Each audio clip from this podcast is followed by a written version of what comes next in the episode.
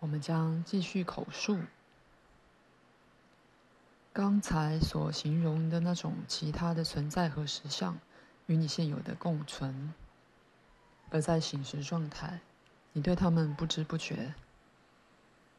其实，在你的梦里，你常能感知这种其他的情形，但你常把它们卷入自己的梦的行头里，在那情形。当你醒过来时，很少有清楚的记忆。同样的，在生活中，你就与所谓的鬼魂与幽灵同住，并且就此点而言，对其他人来说，你也看起来像幽灵。尤其是当你在睡眠状态中放出自己强烈的心念形象时，或甚至当你无意识地流出体外时。显然，鬼和幽灵的种类之多，就如人的种类之多一样。他们也和你们一样，对自己的境遇有的很警觉，有的不警觉。可是，不论就人格或形体而言，他们并不完全聚焦于物质实相中，这是他们最大的不同点。有一些幽灵是幸存的人。由于流连不去的深度焦虑而放出的念力形象，他们表现出与你们日常经验中常见的同样强迫性的举动。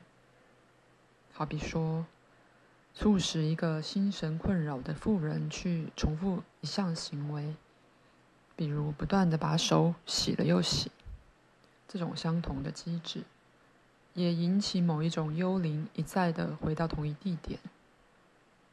在此种情形，那举动通常是由重复的动作组成的。为了各种理由，这样的一个人格还没学会消化吸收其经验。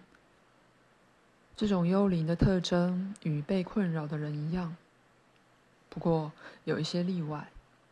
整个的意识并不在场。这人格的本身似乎是在做一场噩梦。或一连串一再重复的梦，在梦中他回到了物质环境。那人格的本身是安全且健全的，但他的某个部分在解决尚未解决的问题，而以此种方式放出能量来。他们本身是相当无害的，只是你对他们的行为的诠释可能会引起问题。其实，在生活中，在生活的情况中，你也偶尔在石像的其他层面以鬼魂的样子出现，在那儿，你的假象引起一些评论，且是许多神话的依据，而你却不知不觉。我现在是一般的说，再次的，在有些例外里，记忆仍保留着，但一般而言。鬼和幽灵对他们给别人的印象，并不比当你相当无意识的在很陌生的世界中出现为鬼魂时更有知觉。思想、情感和欲望合起来创造了形象，拥有能量，并且是能量造成的。它将以尽可能多的方式显示自己。你只认识具体的肉身，但如此书先前提过的，你不知不觉地放出自己的假象。这与灵体旅行或投射完全不是一回事，那是复杂得多的事。你以灵体形式出现的实相比人间进步得多，你往往是因为迷失方向而被认了出来。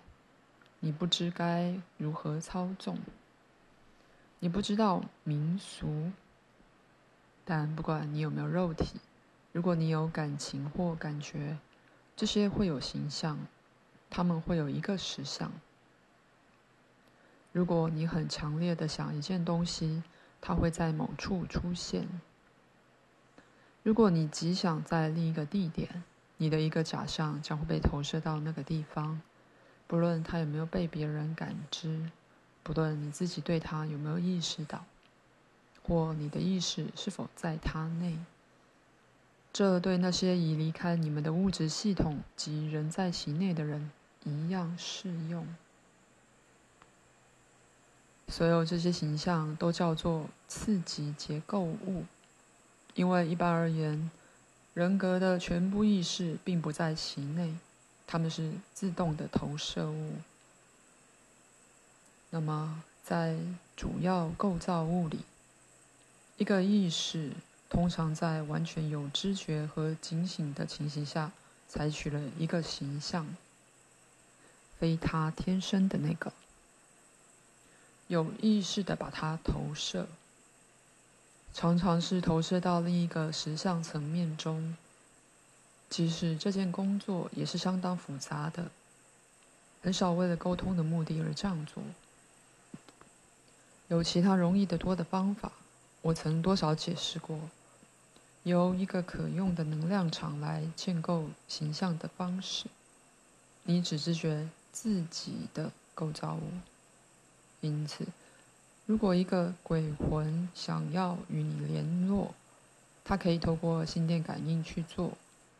如果你想做，你也可以建构那相应的形象，或者他在与你心电感应的通讯的同时，可以送给你一个心念形象。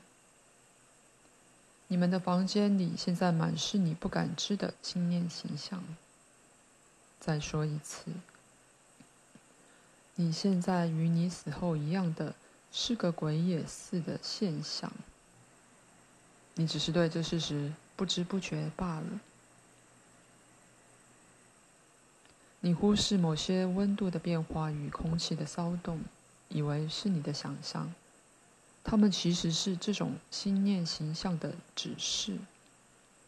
你把常常伴随这种形象的心电感应通讯抛到背后。你不顾所有那些线索，他们指出其他实相是十分有效的，与你的实相一同存在。在你一生当中，你被看不见却有效的证据所包围。生与死，这些字眼的本身就限制了你的了解，在本来没有障碍的地方树立了障碍。你可以休息。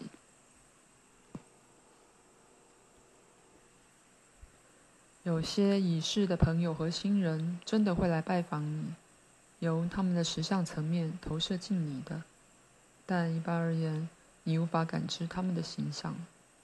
不过，他们并不比你在投射入他们的实相时，如你在睡眠状态中所做的，更像鬼或更死。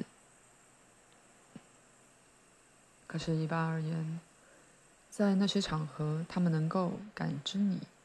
你常常会忘了，这种人是在各种不同的发展阶段，其中有些比另一些跟物质系统有较强的联系。以你们的用语来说，他会不会来拜访你，与他已死了多久没有多大关系，而是与你们之间关系的强烈程度有关。不过，如先前提过的。在睡眠状态，你可以帮助心逝者，刚刚死去的人，完全的陌生人，去适应死后情形。虽然早上醒来你不会知道这件事，因此其他的人，陌生的人在你睡时可能与你沟通，甚至会在你一生的各个时期指导你。对你解释你所知的生活情形，已非易事，因此跟你讨论你不知觉的复杂事件更是极其困难。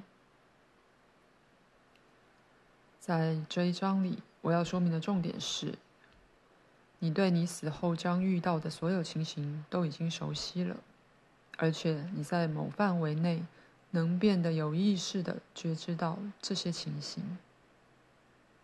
本章结束。